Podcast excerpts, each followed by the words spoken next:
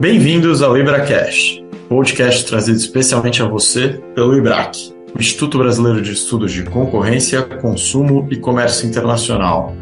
Fiquem agora com a Plenária Comentada, um quadro fixo do IbraCast conduzido por Flávia Chiquito dos Santos, diretora de publicações, e Vivian Fraga, coordenadora de podcast, trazendo os principais debates das sessões de julgamento do CAD. Bem-vindos e bem-vindas ao Plenária Comentada de hoje, em que falaremos sobre a duzentésima décima oitava sessão de julgamento do CAD, que ocorreu no dia 16 de agosto. Eu, Vivian Fraga, comentarista oficial do quadro, hoje, excepcionalmente, não estou com a minha usual colega de bancada, a Flávia Chiquito, mas estou aqui muito bem acompanhada de nossos três comentaristas convidados.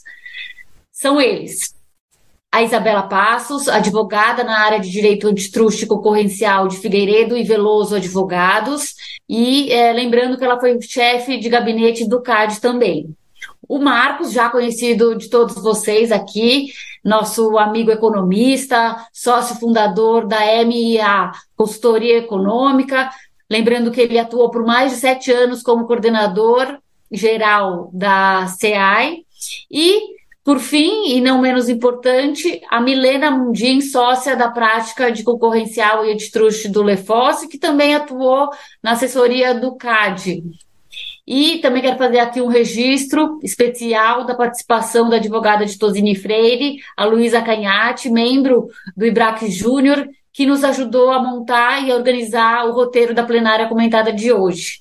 Bem-vindos, Isabela, Marcos, Milena e Luísa. Olá, pessoal. Muito obrigada pelo convite. Feliz de estar aqui com vocês. Pessoal, também agradeço pelo convite. É um prazer estar aqui com vocês. Obrigada, Vivian. Da mesma forma, é um prazer participar dessa plenária comentada. Boa tarde, ouvintes. Obrigada, Vivian, pelo convite. É um prazer estar com vocês aqui hoje. Então vamos lá. É, inicialmente a sessão contava com nove itens eram quatro PAs, três procedimentos de APAC, um AC e um embargo de declaração em processo administrativo, item 9. No final da sessão, também é, a conselheira Lenisa Prado apresentou um despacho de avocação referente ao arquivamento de um inquérito pela Superintendência Geral e é, ele não foi homologado pela maioria, então a gente também vai falar sobre ele ao final da nossa plenária aqui. Recuperando dos nove itens que estavam na pauta, sete foram julgados e ainda teve esse despacho de avocação não homologado. É, com isso, passo a palavra para o Marcos, que vai falar da primeira, do primeiro item da pauta, o ato de concentração que envolvia a Ultragás, a Baiana, Supergás e Minas Gás. Obrigado, Vivian. É o ato de concentração 08700 4940 2022 14, que envolve uh, a celebração do consórcio, dois consórcios, né, o consórcio azul e o consórcio super dourado, envolvendo essas empresas. De um lado, a Ultragás e a Baiana Distribuição de Gás, do grupo é, da Ultragás, e do outro lado, a Supergás Brás Energia e a Minas Gás, o objetivo desses contratos era o compartilhamento de infraestruturas operacionais de invase e carregamento granel do GLP. É comum nesse setor, a Superintendência do CAD entendeu que é, esses contratos serviriam, na verdade, como para substituir os contratos entre congêneres que existem, que existem no setor de, de GLP. É, é, muito comum esse tipo de, de contrato e funcionando como um consórcio, a superintendência do CAD entendeu que não, não, a operação não resultaria em uma concentração horizontal no sentido clássico entre as empresas, entre as consorciadas, que a, não fazia sentido, portanto, é, analisar como uma fusão entre essas empresas que essa formação de consórcio, a, a principal preocupação seria em que medida essas estruturas operacionais podiam afetar a capacidade disponível, em especial para as distribuidoras concorrentes. É, uma vez que as duas têm posição de destaque aí nos dois grupos, né, nesse, nesse mercado. É, e aí a SG acabou por concluir que não haveria incentivos para aumento de preços por conta do consórcio especificamente. Além disso, ah, com base nos estudos apresentados pelas requerentes e análise feita pelo DE também, é, se concluiu que havia sim algumas eficiências a serem consideradas, as eficiências, basicamente as eficiências que foram ah, alegadas de redução de custo pessoal, custo de destroca de cilindro, otimização de rotas logísticas e redução de custo de invase e armazenagem. Dessas eficiências, é, parte delas foi considerada como eficiência antitruste pela superintendência, é, mesmo que a superintendência entendesse que não haveria necessidade de ter eficiências para contrapor eventuais efeitos anticompetitivos é, da operação. Tá? É, e a, além disso, foi feita uma análise, que acho que é o principal ponto aqui, é, uma vez que se identifique que esse tipo de operação é, não deva ser analisado como uma operação de fusão, é basicamente olhar a questão da coordenação, os incentivos para a coordenação. E aí, analisando 15 fatores desse mercado, a superintendência entendeu em 13 fatores a operação não alteraria os incentivos à operação, os efeitos coordenados aqui, e em dois deles, simetria entre as, produtiva entre as empresas e homogeneidade tecnológica estabilidade tecnológica, que os efeitos seriam no sentido de reduzir a coordenação. Tá? Então, a, superintendência entende, pela análise do, desse ato de concentração, que não haveria é, incentivos aí, aumentos de preço associados à formação do consórcio, e não haveria também incentivos, aumento na probabilidade de coordenação por conta do, dos consórcios, tá? É, e aí o interessante é que no tribunal houve um entendimento diferente, houve duas, é, duas vertentes na análise desse caso no tribunal, tá? O que, o que inclusive ensejou a apresentação de uma proposta de ACC por parte da, das requerentes. É, em primeiro lugar, é importante entender que a maior parte dos conselheiros, os que apresentaram votos especificamente, conselheira Lenisa, relatora, Braido, conselheiro Gustavo Augusto, conselheiro Hoffman, eles acabaram por realizar uma análise é, como se fosse uma análise de uma fusão, quer dizer, levaram em consideração as concentrações horizontais geradas em, nos diversos estados para os quais o consórcio iria atuar. Tá? Dessa forma, havia preocupações em estados nos quais as concentrações eram maiores pela avaliação deles e o que ensejou uma série de ajustes a serem feitos por conta é, dessas preocupações no ACC que foi proposto e foi negociado. Então, foi solicitada a redução no prazo do contrato de 25 para 13 anos. É, é, a manutenção do, do, dos incentivos para investimento em novas bases, acesso de terceiros a, a essas bases envolvendo o consórcio, manutenção dos contratos de serviços prestados a terceiros, é, reforço nas medidas para evitar o risco de troca de informação e efeitos coordenados entre as partes, cláusula de portas abertas, aí compromisso é, permitindo que o, o CAD, por intermédio da SG, tenha acesso às informações, fora o trustee por, por 10 anos. Então, é, foi negociado esse, esse ACC com o tribunal, no entanto, dois conselheiros entenderam que o ACC não seria suficiente para é, evitar os riscos anticompetitivos da operação. A conselheira relatora, a conselheira Lenisa, que identificou que haviam preocupações relacionadas a, a, efeitos coordenados, mas também pela visão dela viu alguns efeitos unilaterais, até pela forma de análise que foi adotada.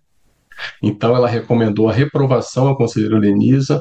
O conselheiro Braide foi na mesma linha, inclusive dando um passo adiante, aí olhando as eficiências, entendendo que as eficiências eram muito pequenas em relação ao faturamento das empresas. Aqui tem teve um ponto de discussão porque é, as eficiências normalmente são, são comparadas com os custos, né? O faturamento das empresas tem muito a ver com o repasse do custo da molécula adiante, né? Do GLP que é comprado junto junto à Petrobras, né? Então tem esse esse ponto, talvez em relação aos custos fossem maiores, mas ele também apresenta preocupações semelhantes da conselheira Lenisa. É, e os demais conselheiros acataram o ACC e que foi firmado. Acho que cabe um destaque especial ao voto do conselheiro Vitor, que votou é, seguindo a, a, a adoção do ACC, mas com uma, uma análise um pouco diferente dos demais, quer dizer, entendendo, entrando na discussão de contratos associativos, mostrando na discussão especificamente se o caso deveria ser analisado como uma fusão ou não, e pelas características do caso acabou concluindo que não deveria e, e acabou seguindo o, a adoção do ACC, mas numa linha diferente e muito interessante aí que acho que bem alinhada com, com essa característica, esse tipo de operação de consórcio. Né? Então, acabou sendo firmado esse ACC nos moldes que eu comentei aqui.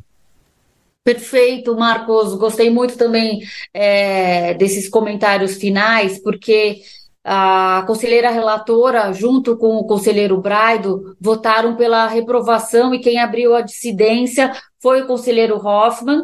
Então, o placar final ficou é, 2 a 5 e que o caso subiu ao tribunal é, não por impugnação da superintendência, porque, a, como você falou, a superintendência é, quis a aprovação do caso, mas por um recurso de terceiro interessado.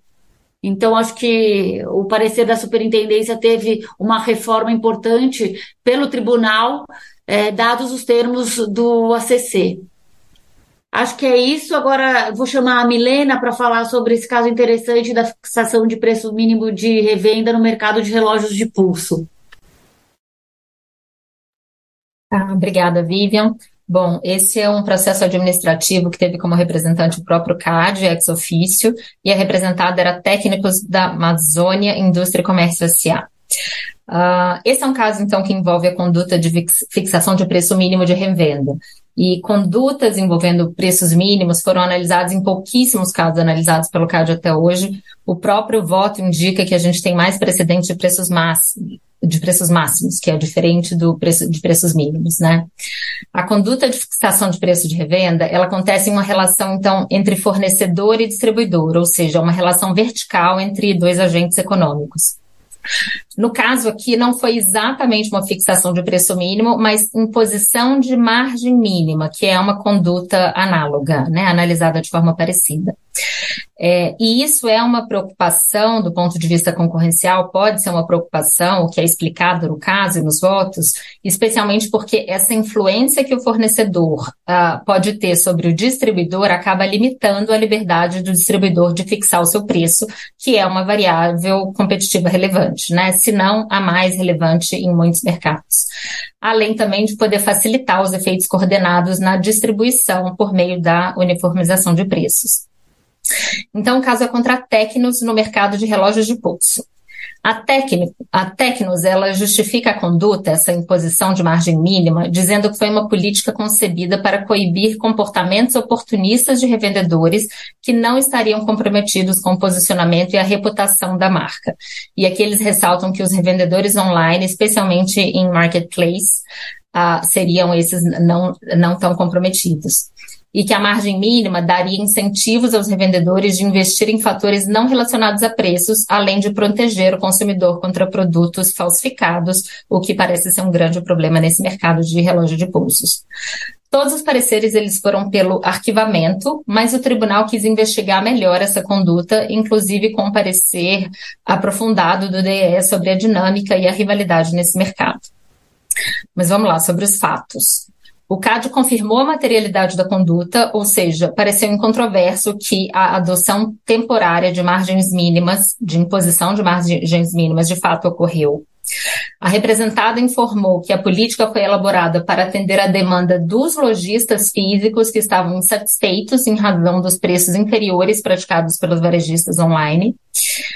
E o caso foi relatado pelo conselheiro Sérgio Ravagnani, que eu já adianto votou pelo arquivamento e foi acompanhado por unanimidade pelo tribunal. As conclusões e os comentários que foram relevantes, ao meu ver, uh, foram os seguintes.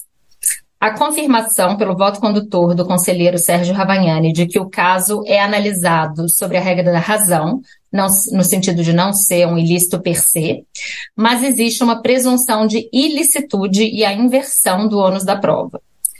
É, o conselheiro Sérgio reproduz o entendimento do precedente da Michelin, uma consulta que também analisou a fixação de preços, dizendo que tem três parâmetros relevantes a serem analisados em uma análise de fixação de preço de revenda.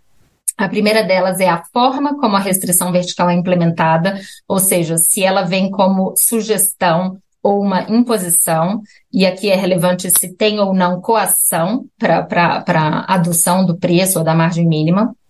O segundo é a origem da prática, se é uma origem unilateral pelo fornecedor ou se é uma demanda da rede de distribuição.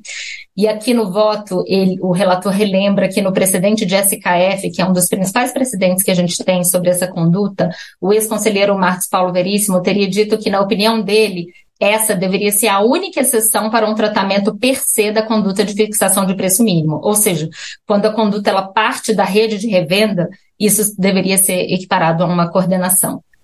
Ele ressalta, mas não acompanha o ex-conselheiro Marcos Veríssimo nisso. E o terceiro uh, parâmetro é o tipo de preço envolvido, se seria um preço sugerido, fixo, mínimo ou máximo. É, Aparentemente, a conduta investigada em, a, a preenchia, se não todos, esses três critérios que eu mencionei agora, mas o conselheiro relator acabou afastando a ilicitude da conduta em função da ausência de poder de mercado. No voto, ele diz que, em que pese a presunção legal de posição dominante pela Tecnos, que teria mais de 20% na maioria dos cenários analisados, e em que pese também a ausência de contestação da liderança da empresa nos últimos anos, a instrução mostrou que o exercício de poder de mercado seria improvável diante das condições de rivalidade verificadas. O relator pede que a superintendência monitore o mercado, especialmente em relação à conduta coordenada, porque existem outros processos no CAD em face de concorrentes da Tecnos, Tecnos que adotaram a mesma conduta, e que esses casos não podem ser analisados de forma isolada. Ele conclui o parecer dessa forma, arquivando. Ah, o, como eu disse, o, o, o voto do relator foi acompanhado pelos demais membros do conselho, mas o conselheiro Braido, ele ressalta e revisita a posição que ele adotou na consulta da Michelin, que foi um outro precedente, de que existem alternativas melhores à fixação de preço de revenda e com menos riscos à concorrência e que podem atingir os mesmos objetivos. Outro comentário relevante também foi do conselheiro Gustavo Augusto, que disse que, diferente do, do, do Ravagnani, que diz que a conduta é presumidamente ilícita, o conselheiro Gustavo Augusto diz que a conduta é ilícita, ela só não é per se, mas que nesse caso foi possível arquivar com base na ausência de efeitos, chegando, portanto, à mesma conclusão. E que a continuidade da conduta poderia gerar efeitos e ser, portanto, passível de condenação. Vou fazer aqui uma nota de rodapé, Milena, sobre esse caso, super interessante, porque seguiu o ferramental analítico já disponível aí na jurisprudência do CAD sobre habilidades, eh, capacidade e efeitos. E aí eu trago também algumas considerações do DE eh, que corroboraram e fizeram parte também do voto vencedor pelo arquivamento porque o DE entendeu como ausente a qualquer barreira à entrada, também seja ela legal ou regulatória, também atestou pela intensa rivalidade e também é, desconsiderou a existência de dominância da técnica. Então, é, achei interessante que ele, é, finalizando aí a análise pela ausência de efeitos anticompetitivos decorrentes dessa política comercial, seguiu aí a risca do ferramental analítico tradicional, habilidades, capacidade e efeitos que a gente conhece. Bom, obrigada, Vivian. É, bom, na, na sessão passada, né, nessa última sessão, foram levados, então, a julgamento três APACs, três procedimentos administrativos de apuração de ato de concentração. Dois deles foram de relatoria do conselheiro Hoffman e um de relatoria do conselheiro Vitor. É, dois desses APACs são referentes a operações que dizem respeito a mercados relacionados de alguma maneira ao setor de transporte rodoviário de passageiros. E uma dessas operações diria respeito ao um, setor ligado a concessionário de veículos. Bom, seguindo a ordem do julgamento dos APACs, o primeiro APAC, de final 5795-2021-08, foi instaurado pelo CAD ex ofício para apurar o ato de concentração entre a Guanabara e a 2A Investimentos. O ato de concentração seria a aquisição indireta pela Guanabara de participação na 2A Investimentos. E o ato de concentração foi consumado em 1 de novembro de 2019, notificado ao CAD de maneira espontânea, mas apenas em momento posterior à própria consumação da operação, é, mais ou menos um ano depois, aí, só em 2 de agosto de 2020. A operação a que esse APAC faz referência foi aprovada sem restrições, por unanimidade. Ela era de relatoria do conselheiro Sérgio Ravaiani. Em relação ao APAC em específico, o conselheiro Luiz Hoffman destacou que ficou evidenciado que as representadas não notificaram a operação por uma aparente negligência, principalmente porque os grupos econômicos que estavam envolvidos na operação são de grande porte e em oportunidades anteriores já estiveram envolvidos em outros atos de concentração. Então, na visão do conselheiro, é, as representadas não apresentaram argumentos que justificassem uma dúvida razoável sobre a obrigatoriedade ou não dessa notificação. Ao final, o plenário, por unanimidade, ele reconheceu a prática da infração de gun jumping e homologou uma proposta de acordo em apuração de concentração com essas representadas, recolhendo um montante de mais de 500 mil reais. No cálculo desse acordo, levado, foram levados em consideração os critérios da Resolução 24 de 2019 a partir do valor da pena base, que é de 60 mil reais.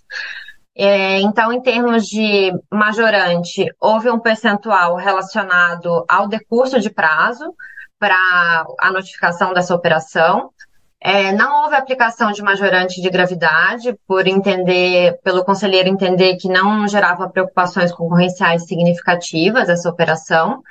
Em relação a majorante de intencionalidade, o percentual que o conselheiro acabou determinando envolveu uma operação, uma, uma ponderação entre uma alíquota de intencionalidade relacionada a uma boa-fé por essa notificação espontânea das representadas versus a essa experiência que eu fiz referência do grupo econômico, né, que deveria saber aí se tratar de uma notificação obrigatória.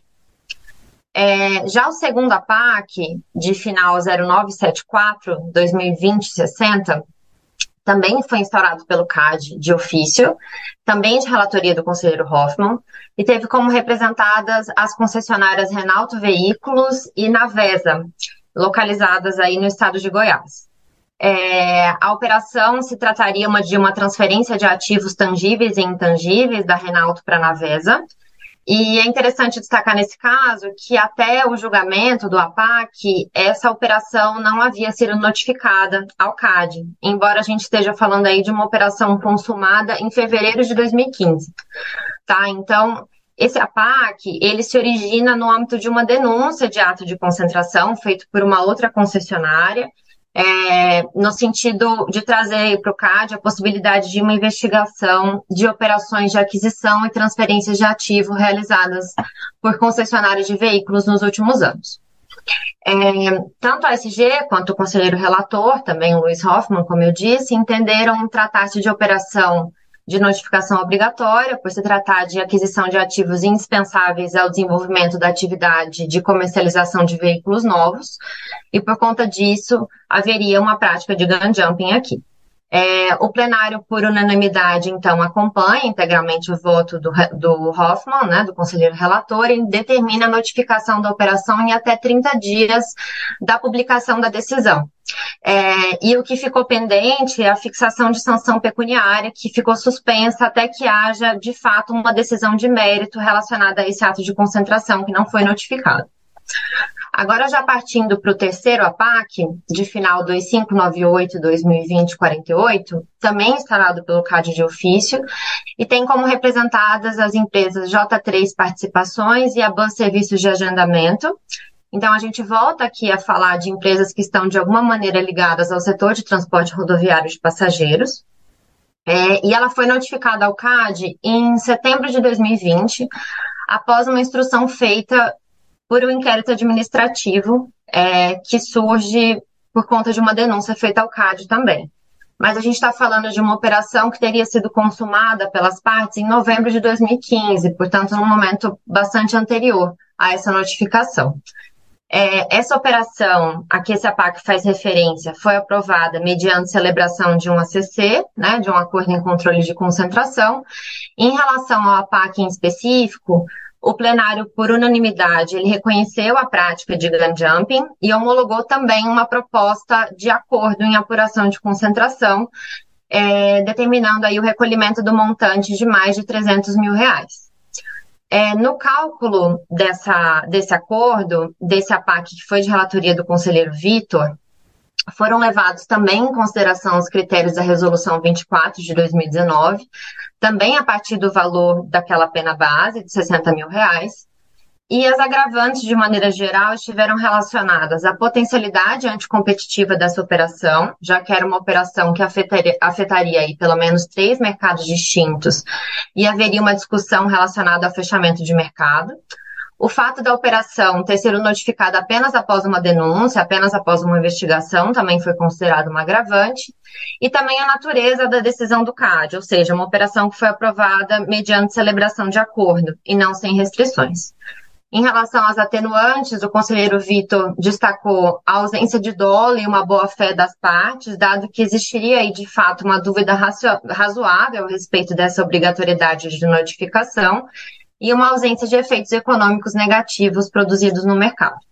É, já fechando, é, ao final do voto, o conselheiro Vitor traz uma discussão interessante em relação é, a existir ou não a necessidade de sanções adicionais.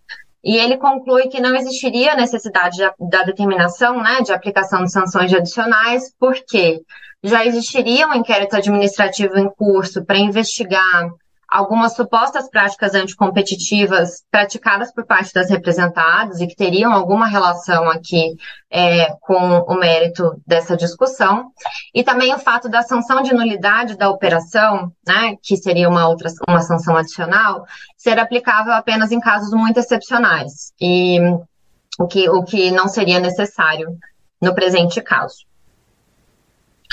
É isso. Super interessante esse item 4, Isa que fala dessa operação da G3 Participações e da é, ClickBus. E esse foi um caso super interessante que a gente também seguiu, porque é um caso vertical bem interessante também e que está lá no mapeamento que vocês, junto com o Bruno, conduziram no GT do IBRAC. Uh, o item 5 é, era um, uma investigação de cartel no mercado de LP é, conselheira relatora Lenisa Prado, mas foi retirado da pauta porque teve uma conversão em diligência. E com isso eu passo para o item 6, na verdade, que no contexto do PAC Favelas teve um, um descumprimento de um TCC e uma sinalização importante do tribunal. Quer contar para gente, Luísa? Quero, Vivian. Bom, pessoal, eu vou fazer breves considerações aqui sobre o descumprimento do TCC por parte da Coesa, né, no âmbito do PAC Favelas. Então, é, o, o, o caso foi pautado novamente nessa sessão por questões específicas para trazer o julgamento da Coesa, né? É, então, é, a, a Coesa, ela firmou TCC com o CAD e o descumprimento do negócio jurídico foi declarado pelo Tribunal do CAD é, na 214 é, sessão e o PA ele retomou a sua marcha processual em relação à Coesa. Os autos eles foram encaminhados à SG para conclusão e encerramento da fase instrutória. É, o conselheiro relator Sérgio é, Ravagnani, então, ele traz o julgamento apenas em relação à Coesa. Antes dele, é, o o Valdir Alves ele se manifesta né, pelo MPF e ele destacou esse descumprimento integral do TCC da Coesa por falta de recolhimento das contribuições pecuniárias pactuadas ao, ao FDD, né? E como há uma confissão do papel de líder e papel decisório da representada no cartel, o MPF, o MPF ele recomendou então a condenação. É, a questão da falência ela não repercutiria na sua responsabilidade também, é, foi o entendimento do MPF. É, já passando para o voto do conselheiro é, Sérgio Ravagnani, a coisa ela teria participado de duas fases da conduta, é, mas não foi líder no consórcio que integrou. Uh, ela, ele também deixou de aplicar qualquer sanção não pecuniária, né, em razão da decretação de falência da empresa. Então, ele vota pelo indeferimento das preliminares prejudiciais de méritos já suscitadas pela Coesa na sua defesa administrativa é, e foram analisadas pela SG em nota técnica. E ele condena a Coesa no valor de R$ 207 milhões 320 mil 990 reais e 73 centavos. Além disso, ele remete a decisão do tribunal a Procuradoria-Geral do Estado do Rio e a, e a AGU, para que, querendo, exerçam o direito de reparação, que eventualmente a União e o Estado do Rio de Janeiro têm um direito, ele também expede a cópia da decisão ao, MP, é, ao Ministério Público do Rio de Janeiro e ao Ministério Público do Estado do Rio também, para a ciência, e eventual prepositura de ação de ressarcimento de danos à coletividade e adoção de providências é, julgadas cabíveis na seara penal, né? É, além disso, o presidente Alexandre Cordeiro, ele está com vista nesse caso, né? E ele pretende retornar com a vista na próxima sessão e com os votos. É isso. Vamos agora falar sobre o item 8 da pauta.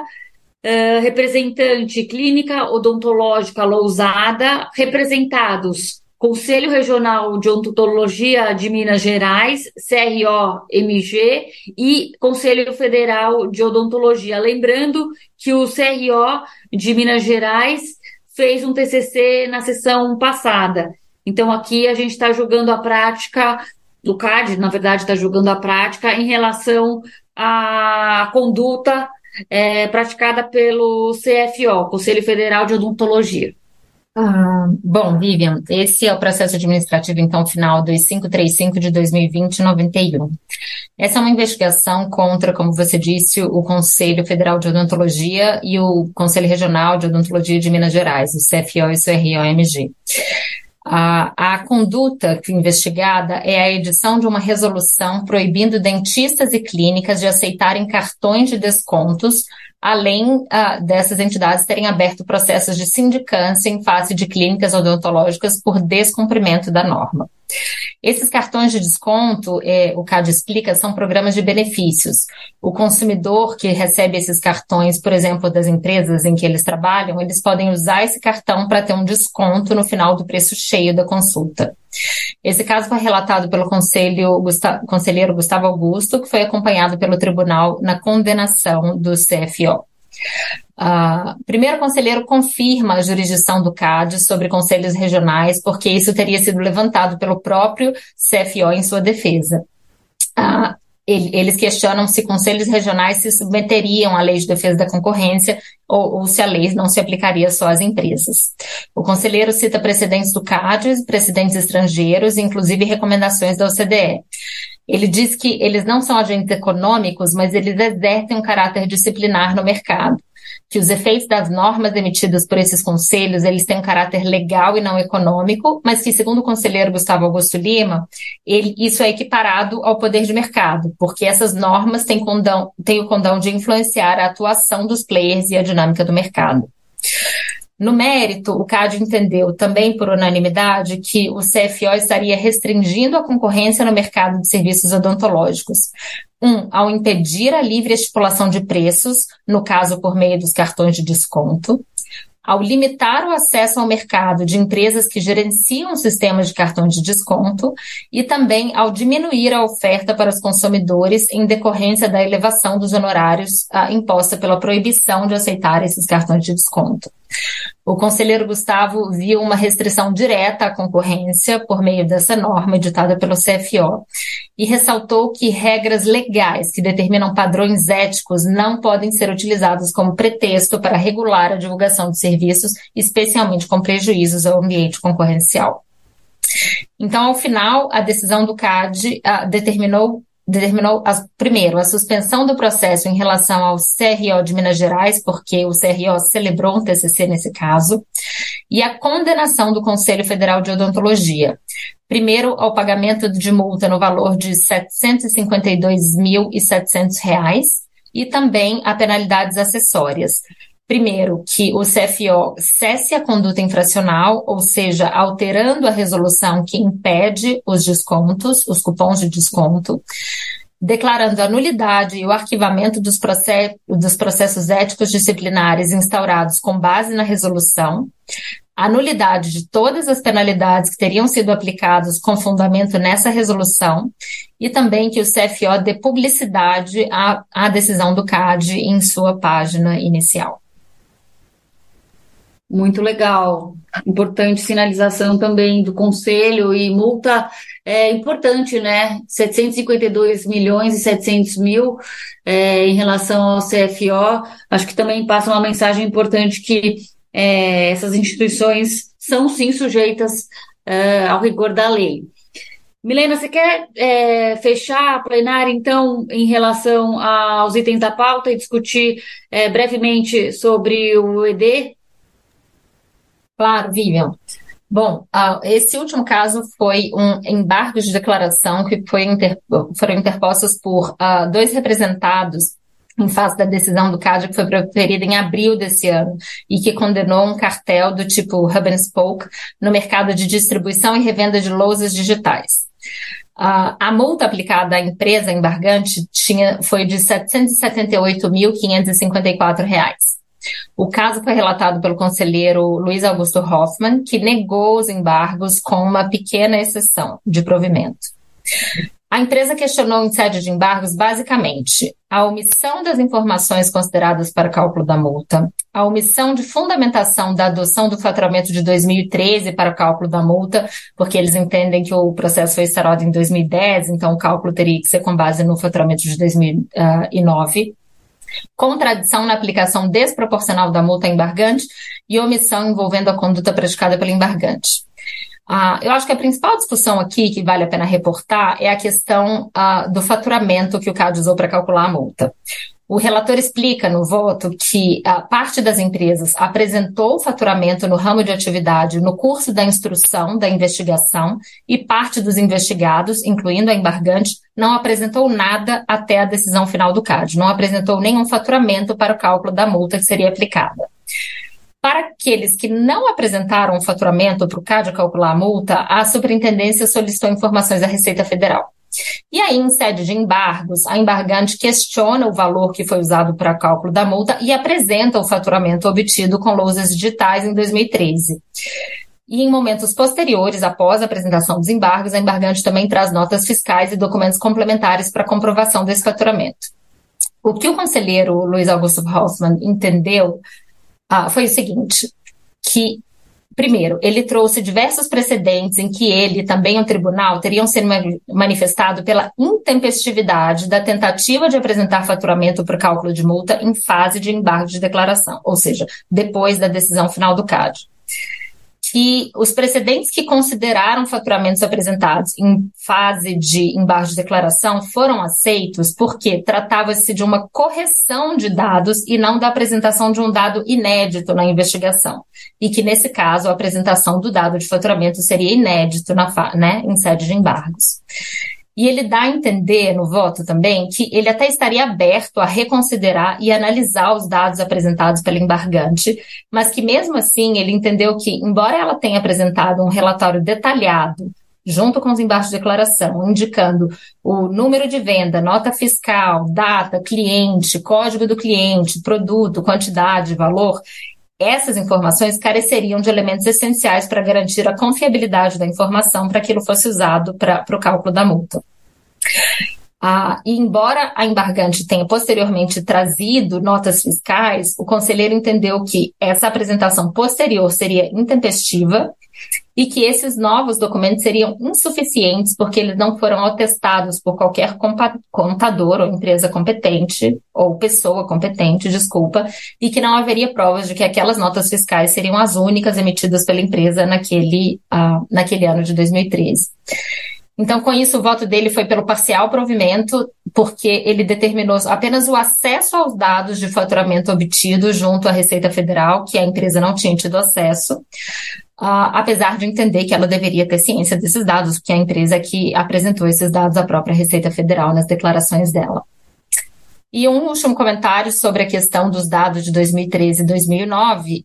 o conselheiro explica que o processo ele foi instaurado primeiramente em 2010 e depois ele teve que ser reinstaurado em 2014 para ampliação do escopo da investigação. E por isso ele entende que considerar o faturamento de 2013 é, fazia sentido para o cálculo dessa multa. Com isso, eu queria agradecer os nossos comentaristas convidados, Isabela, eh, Marcos, Milena, obrigada, Luísa, pela participação, e também eh, agradecer a você, o nosso ouvinte da plenária comentada.